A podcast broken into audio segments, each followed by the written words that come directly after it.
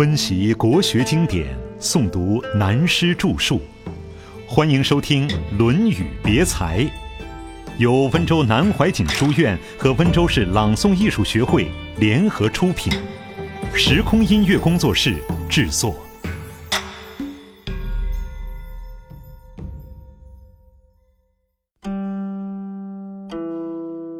办丧事不是演戏。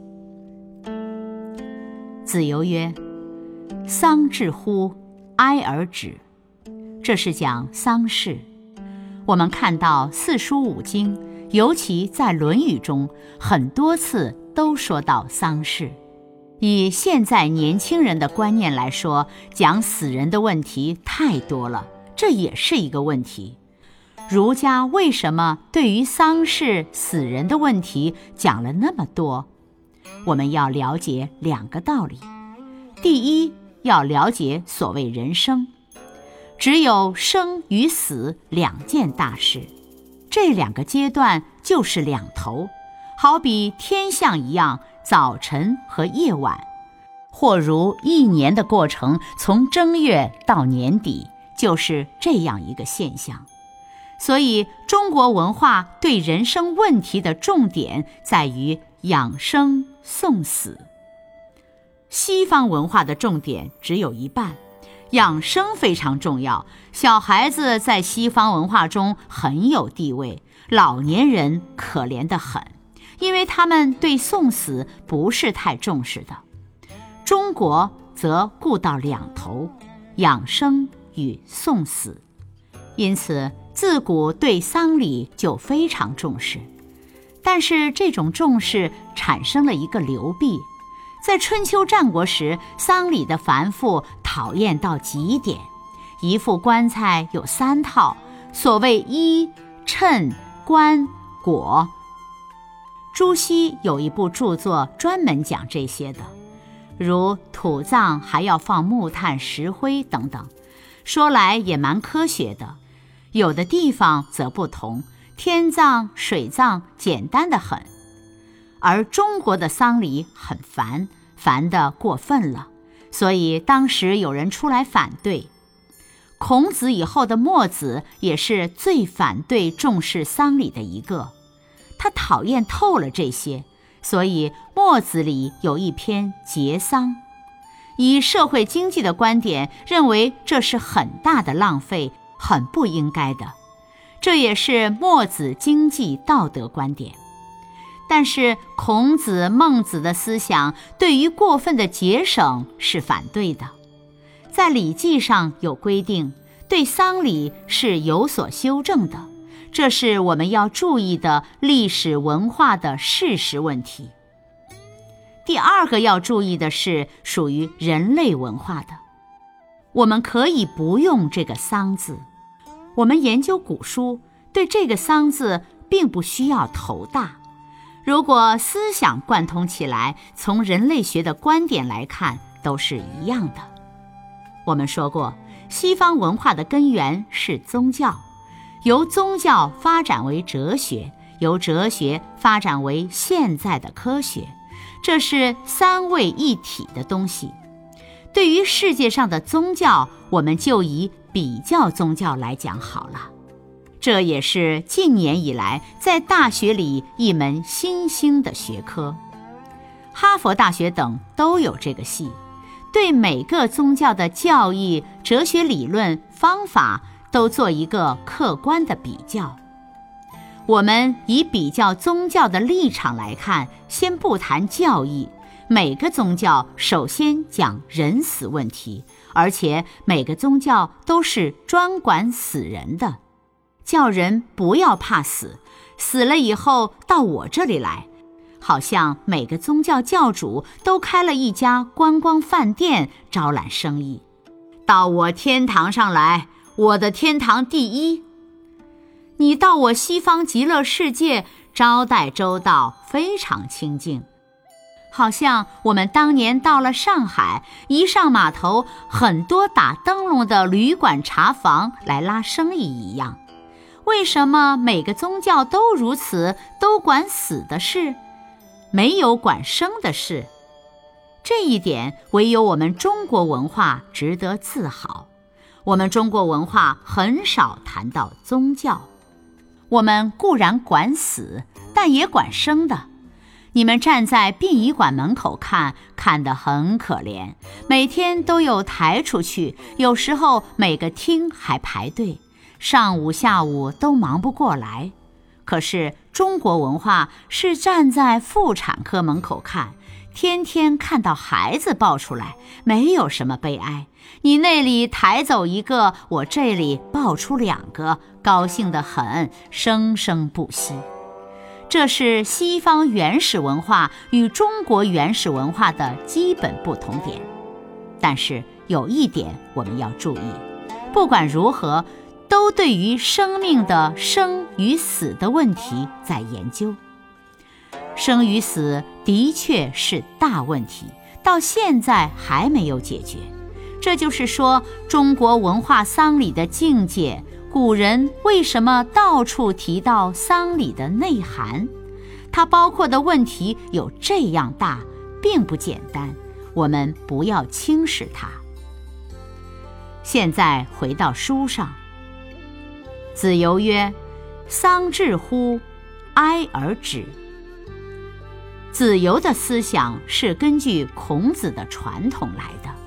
他对于当时社会风气中对丧礼过分的铺张有一个修正的论调，认为办丧事要诚心哀痛就够了。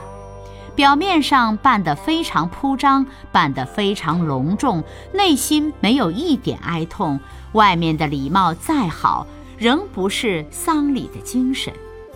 古代就是用这样一句话概括了上述的观念。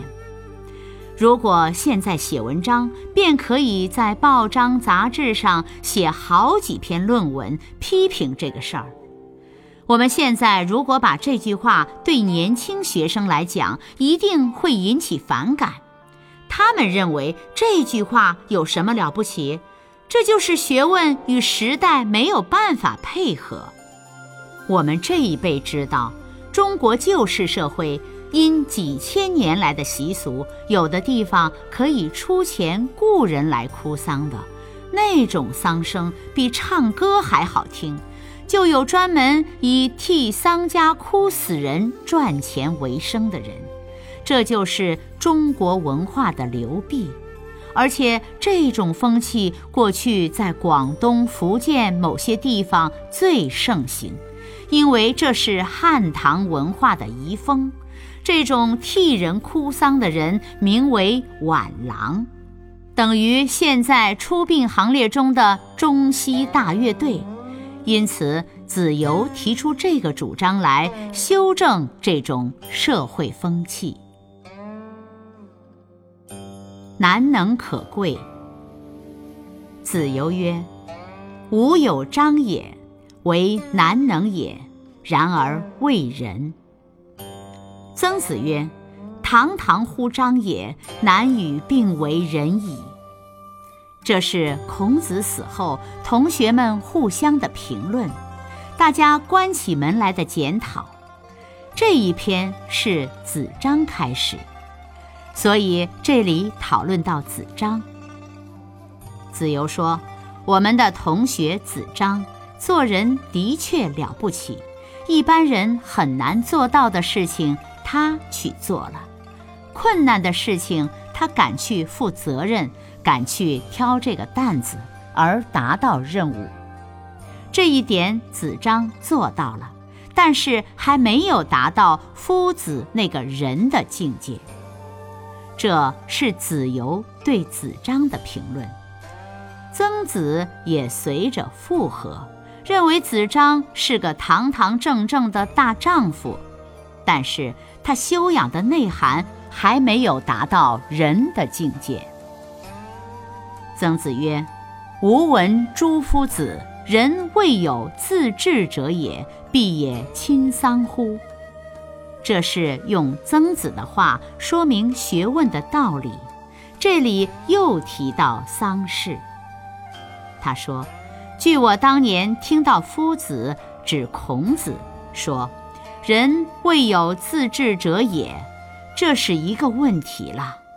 自治是自动自发，就是说自动自发的人几乎是没有。虽然有这个心情，但很难构成有恒的行为，而能够达到最后目标的很少。这个话看起来很空洞，但孔门的道统比较注重内心自省的修养，这也是求学问人的中心。所以这句话就是说，一个人很难做到自己肯责备自己，乃至由自己内心的反省而到达了圣人的境界，这是很少的事例。换句话说，就是任何一件事都受客观环境的影响，出于不得已，完全出于主动的很少。例如有一件事打牌，三缺一的时候还跑到很远的路去拉一个人，这是出于自制。但以心理学来研究，这也不是出于自制。因为打牌这个娱乐就不是靠自己来的，而是靠几个人凑合成一种环境而影响来的，所以真正由自己内心出发、自治达于人的境界的确非常少。严格的说，一定要讲哪一件事情是比较自发的呢？曾子便引用孔子的话。必也亲丧乎？一定说起来，只有父母死了的时候，内心真觉得悲哀。那种悲哀是自然的，可以勉强说纯粹是自发的悲哀。但是注意“必也”两个字，也就是勉强、一定、硬是要说的话的意思。实际上，那种悲哀有时候也是迫于不得已，而并不是真情。所以说，中国古文“虚”字里有许多值得注意的地方。因此，一个人内心的情感与良心，真正能自发自治的，毕竟太难。这节书看起来很简单，如以心理学、哲学来看，可发挥的地方太多了。继往开来，曾子曰：“吾闻诸夫子，孟庄子之孝也，其他可能也。其不改父之臣与父之政，是难能也。”这是历史哲学的问题。孟庄子是古代的世家，鲁国世袭的大夫，姓仲学，名肃。他的父亲孟献子名灭。孔子当时说：“孟庄子可真是一个孝子。他对于父母的孝行来说，其他的一般人都做得到。”像我有一个朋友，六十几岁了，也是白发苍苍，事业很大，工作忙得很。家中有八十多岁的老父，他每天晚上一定回家陪父亲吃饭，否则他父亲就吃不下饭。有时父亲还骂他，甚至用手杖打他，他赶紧跪下来给父亲打。但这些孝行还不算太难。孔子说：“最难做得到的是孟庄子成绩高位以后，对于他父亲原来用的这班老干部，并不改变，同他父亲一样待他们，没有变更，而且对于父亲的政策继续执行。”这两句话实在道理很多。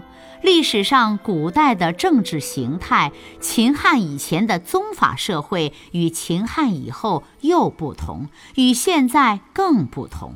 现在社会假使和古代一样，那就糟了。现在是工商社会、科学时代。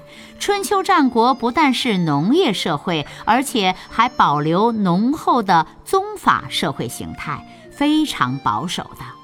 那时是敬老尊贤，重视前人的经验。现在重视年轻人，着重求新求变，这又是历史文化一个大问题。将来是不是人类整个文化会走回头路？这很难说。看历史的演变，说不定会走回头路。这是第一点。这段书还要注意的，中国讲孝道，曾子著了一部书，后来列为十三经之一的《孝经》，严格研究孝道，这中间也有些问题。如果我们每个家庭的孩子都是狭义的孝子，那就不会有人去革命了。大家都去当孝子，这个社会还是不会有进步的。所以，孝与不孝之间存在着问题。后来发展到孝与忠是相关联的，但后来又变成忠于一个人、忠于一世的狭义的忠。实际上，讲孝道就要研究曾子所著的这本《孝经》，其中说到孝道的精神，就是西方文化的爱。爱要扩充到爱天下人，就是大孝于天下。后世所提倡的忠，就是孝的发挥。因此，唐宋之后有“求忠臣于孝子之门”这句名言。一个人对父母家庭有真感情，他如出来为天下国家献身，就一定真有责任感。古代的忠，现在的名称就是一个大的责任感。不过这两个词句做一比较，我认为还是中国古代的忠更好，因为责任只是法治的观念，而法治观念产生的流弊，就是会在我们的思想上产生有价值、没有价值的问题。如果没有价值，又何必尽这个责任？中国古代的文化则不谈价值的问题，只有情义的问题。所以我们要了解，孔子讲孟庄子的孝道，其不改父之臣与父之政，是难能也。是说他能大孝于天下。继父亲善良正直的成规是难得的，这是第二点。第三点我们要注意的，这个不改父之臣与父之政有什么难呢？其实非常难。也许我们大家没有这样的家庭环境，体会不到。假使有这样的家庭环境，就可以体会到。往往对于老一辈的干部不会用。中国有句话：“一朝天子一朝臣。”我们讲历史上两个故事就可以看出来。汉武帝杀他最宠爱的妃子钩弋夫人，是因为要立他所生的孩子为太子。当汉武帝立定了这个决心的时候，先把太子的母亲杀了。有人问汉武帝为什么这样做，汉武帝说：“自古以来，国家所以会乱，都是帝王年少，母后年壮，干涉政治所致。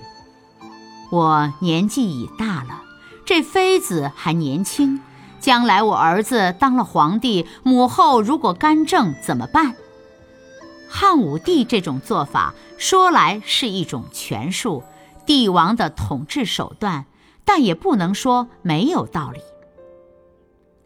第二个故事也是出在汉朝，以前提过汉文帝到周亚夫细柳营的故事。汉文帝进不了营门，周亚夫出营，以甲胄之势不便跪拜，拱手为礼，军容严肃。文帝赞他的军队最好。重用他，但是后来景帝时，周亚夫还是被逼死。为什么杀他呢？汉景帝讲了一句话：“批评周亚夫：“此人泱泱，非少主臣。”这时，景帝就决定要杀了他。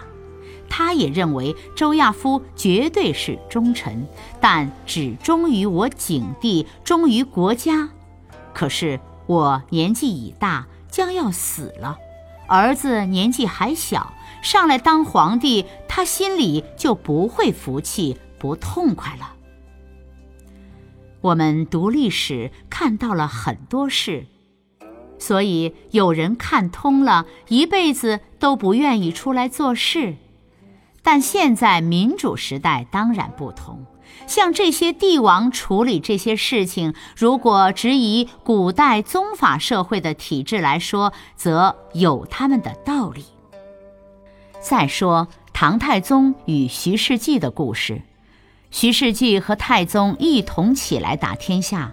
战功之多，武功之高，都是了不起的。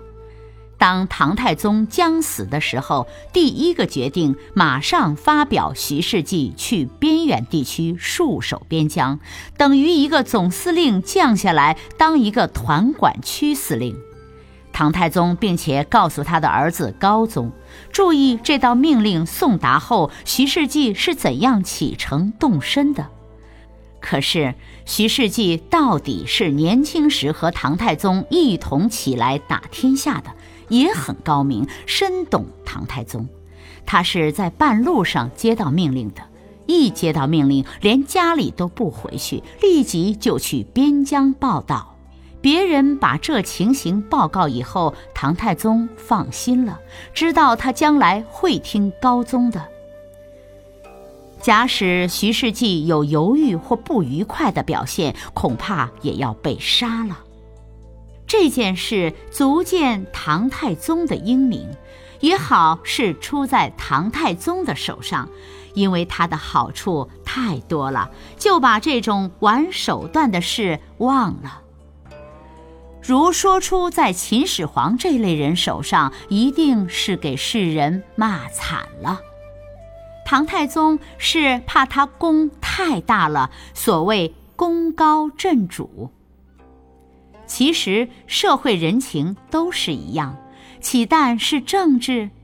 对人付出太多的感情时，对方会受不了；对朋友热心帮忙，如果过分的干涉到他的事物，必会遭反感。所以人生就是政治。政治也是人生，看多了就知道，不改父之臣与父之政的确很难。所以这几句话表面上很简单，却是真学问，要好学，要深思，用头脑从人生中去体会。